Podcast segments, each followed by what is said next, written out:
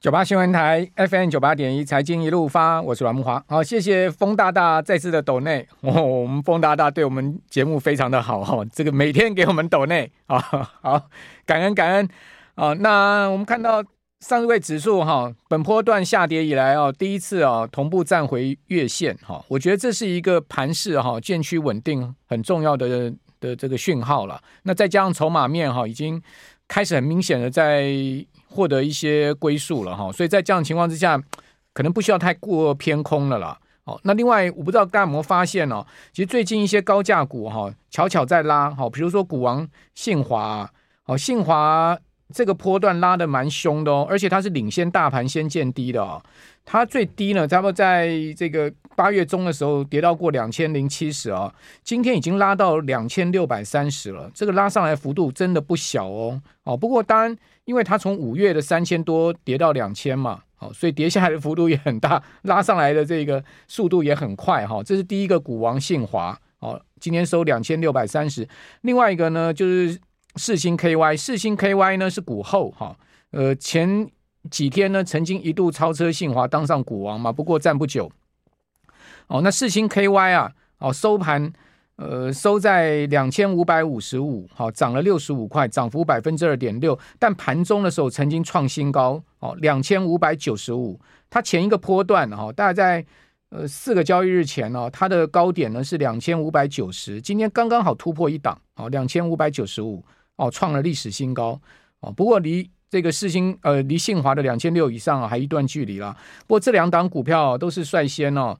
那个高价股很明显在动的哈，另外你发现创意哈，经过前波段大跌之后，它也打了一个碗形底哦，慢慢再上来，以及普瑞 KY 哦，普瑞 KY 这几天拉的也很凶哦，哦，已经拉出了连三红了哦，普瑞 KY 从呃七百七十四哦拉到今天已经八百八十七了哦，足足也拉了这个一百块了哈，拉了十趴哦，还有祥硕也是一样哈，也很明显的这个在往上拉，所以我觉得这些高价股哈开始在动哈。感觉起来，这些高价股一般都不是散户在在玩的了，好，好像有特定资金在锁定一些高价股在操作。好，那今天我们节目现场来到的人是淡江大学财务金融学系的段昌文老师，段老师你好。呃，慕驊好，还有听众朋友大家好。好，那当然我们不是要来问段老师高价股争霸战了哈，我们今天是要来谈两个话题。第一个呢，我们第一段要谈美国银行业，呃，最近呢接连被大的哈，呃，这个信评公司调降平等哈，那到底这个高利率之下哈，银行的风险在哪里？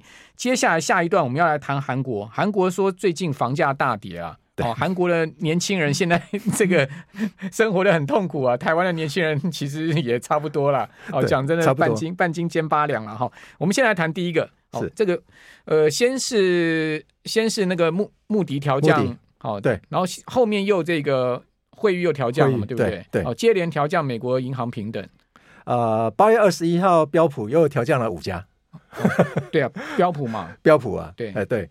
那会议是说准备要调降，还没有调啦。对，但是是这个穆迪跟标普，其实六月份会议就有警告了嘛。对，他有警告。那当然，我们看到说最近啊，这个银行业受到所谓的高利率所影响啊。那当然啊、呃，这个 Moody's 啊，他为什么要调降这几家的银行的一些平等的话，大致上可以从几个迹象可以看得到哈。嗯、第一个，那就是存款风险。为什么我们看到哈，最近啊？很多的美国银行，它的存款啊是在转移中啊，也就是说，原先啊，呃，在在美国，它有很多存款的话是无息存款，所以现在的无息存款大概被调降了那九家的话，哈，也就是呃，穆迪调降了那九家啊，一季看起来的结果哈，大致上它的无息存款每一家平均都下跌了四趴左右。为什么现在利率那么高还有无息存款？对啊，以前早期的时候它就有无息存款了。例如说我们台湾支支票存款，它也不给息啊。啊，对啊，对对，特定的存款项目是不给息的。那最近我看到一个啊，也就是有很多的无息存款的存户哈，他把资金搬到了比较高利的货币市场基金了。哦，对啊，因为货币市场基金现在都五趴嘛。对啊，那所以，所以你说放在那无息存款的话，那是不是给了这些银行了有一些操作的空间？也就是说，这些银行的话，不止把这些啊这个无息存款拿去做什么用？哎，其实有一份资料的话，从高盛里面的资料流出来了哈，也就是在高利率的环境之下，那美国银行业未实现的损益啊，逐步在扩大。那如果有兴趣的呃，这个听众朋友的话，你可以看一下哈，呃，最被调降的这几家啊，这个啊上市的银行的话哈，它的 AFS 证券呢，也就是可供销售的股票，这个证券啊，大致上这九家以来，大概已经损失了，就是账面上没有登录了哦。也就是未来会损失的大概是两千五百亿左右啊，美金啊，对美美金哦。那这应该是从去年以来的一个累计的亏损啊。这个是从二零二三年第一个季度而已哦，就两千，就两千。问今年美股一路涨，为什么他们累计还那么多亏损？呃，应该是说没买到辉达。哎，对，因为买到辉达赚爆了，涨了两倍多。因为它是应该是去年年底呃已经持有的。哦，就是它一些留仓部位，这个对，就去年股市跌了很多股票都还没。那另外另外一个是 HTM 的、嗯、HTM 的话就是持有到到期的啊，这个未实现的损失哈，也就是达到将近三千亿美金哎。这是股票还是债券？这应该看起来就是债券了。HTM 的不能 Hold to maturity。对对对对，所以应该是持有到期日的，因为股票是没有到期日的嘛。对啊，所以两者加起来，两者加起来将近五千五百亿。或者这是所有美国银行业吗？这个是只有那九家而已哦。哪九家？哦、就是呃 M and T，还有 Fulton Financial。还有、哦，你讲的是那个标普调降的那九家？呃，这个 Moody's 哦，Moody 调降那九家，对对对对。所以风险就在存款面哈、哦。那另外一个就是银行资产面也有风险，对对对，存款面也有风险。那另外一个就是银行的利差开始收，开始慢慢的降低了。但是问题是我们相对应的台湾来看的话，你看美国啊，美国的存款利率的话大概是四趴，嗯、那放款利率的话。大概也就是呃，这个呃，也也我们看是七趴，对七趴九趴，那相减起来，平均相减起来，大概啊、呃，它的利差也有四趴左右。它利差比台湾银行的银行业大很多。对，但是它的四趴已经在逐步的在往下，在往下降了。可是我觉得美美国的银行业，它的风险比台湾的银行业风险大很多。对，因为美国人哈，讲实在，那个房价一跌哈，他们就把房子丢给银行了。对啊，因为。他那个房价不值的这个呃贷款的总额的话，他基本上就还给银就丢给银行了。是是是，他就不会去。继续持有这个房子。其实木华还有一个非常大的一个挑战哈，嗯、也就是目前我们看到，也就是两年期跟十年期的公债殖利率的话，现在是目前是倒挂的。那倒挂的情况的话，殖利率曲线的话是正的斜率嘛？嗯、那正的斜率的话，如果对一个银行在操作存款跟放款而言的话，它应该就是去呃，也就是买买存款，嗯、买短期的，呃，卖长期的，也就是呃放长期的。但是目前有很多，比方说被调降了那几家银行的话，哈，现在殖利率是负斜率的哦，是倒挂的。那倒挂要要怎么操作？倒挂对银行业很不利了。不是，那问题是有很多倒挂的啊。目前殖利率倒挂情况，有一些的银行啊，它怎么操作？它是去卖长期的，它买买长期的，买长去卖去放去放短期的。这下子如果 Fed 反转说要把这些殖利率曲线。把它调为正常化了之后，我看这些银行要怎么办？您是说，呃，银行业他们现在目前是买美国的长债吗？呃，白话讲一点，也就是说，我们现在不是看到台湾的银行最长的定存大概是三年嘛？对啊。那最长的放款呢？有到三十年的。对，那房贷有到三十年。不过现在金管会不希望他们银行做这些。但问题是，这个放款跟存款分别占银行的资产跟。啊、呃，跟负债嘛，那资产跟负债要平衡，现在量有平衡，但是在银行业来看的话，这个 duration 啊。是不会平衡的，嗯，因为存款毕竟还是都是三年以内的，对，放款都二十年的，那这两个是不会平衡的。现在直利率曲线是一个正斜率的情况，所以我去吸短期的，去放长期的，这个是对银行是没有任何影响的。对啊，当然，但是因为你短期的这个利率比较低啊，你长期的利率高，你就你有一个正利差。但是现在如果直利率现在是直利率倒挂，对啊，现在倒挂的情况是短期的高，长期的低，所以对银行业就不利嘛。对。所以有一些银行就怎么操作呢？就把长期的当短期用啊，就吸长期的资金进来，那去放短期的。这下子万一 Fed 要认为说这些直利率曲线要把它正常化之后呢，那就糟糕了，糟糕了。这些银行怎么办？那他没有办法短期之内把所有的，比方说他更加吸长期的资金进来的话，他要及时要卖掉吗？这个是 非常难的，这 个风险非常高哎。好，我们休息一下，等一下回到节目现场。九八新闻台 FM 九八点一，财经一路发。好，继续来请教段老师。不好意思啊，我们要谈那个从房价、租屋、GDP、就业、就学，看韩国年轻人正在大逃杀吗？呃，确实是啊，看几个迹象啊。其实很多的数据都表表示说，韩国失业率一直很低啊。但是大家有没有想过啊？韩国大学生的就业率啊，嗯，非常低啊，嗯，就业率大概只有七十五趴而已啊，那已经算高了。但是大陆一半年轻人都躺平了，这个我们现在对啊，那当然人人越多，所以韩国的啊这个。呃，这个所谓的就业的情况啊，就也就是说，大学生他们都希望到啊这个大集团去嘛，大集团钱比较多，对。哦，所以呃，统计一下啊，三星的营收哈，占韩国的 GDP 大概是十五趴到二十趴，三星哦，一家公司占全国 GDP 对两成，对，三星从豆腐一直做做到银行，但是问题是哈，它却只提供了韩国百分之零点二的。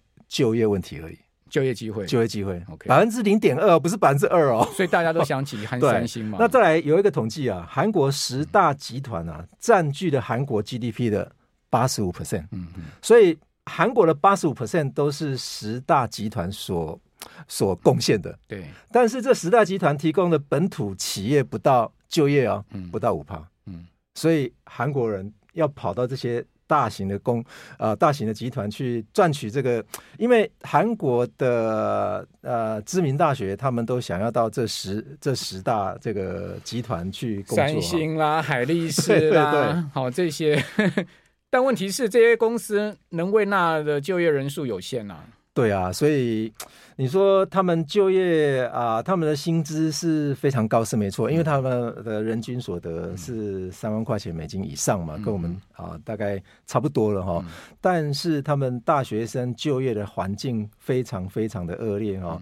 其实还有另外一个哈，另外一个说法，也就是说，呃呃，念完大学之后花了一笔钱。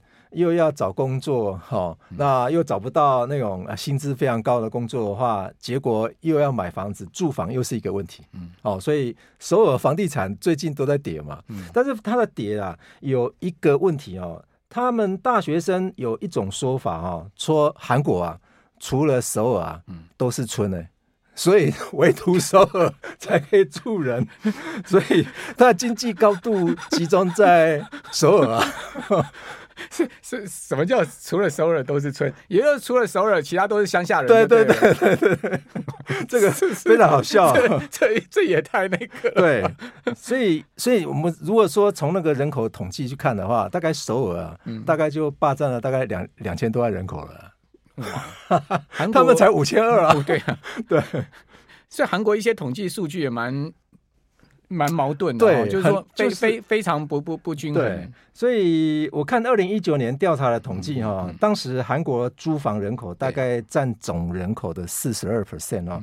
但是我不晓得，因为木华可能是那个房地产专家哦，不敢当。那个韩国有一个有一个租房的模式是全呃全租房模式，不晓得有没有听有没有听过？有听过听过就。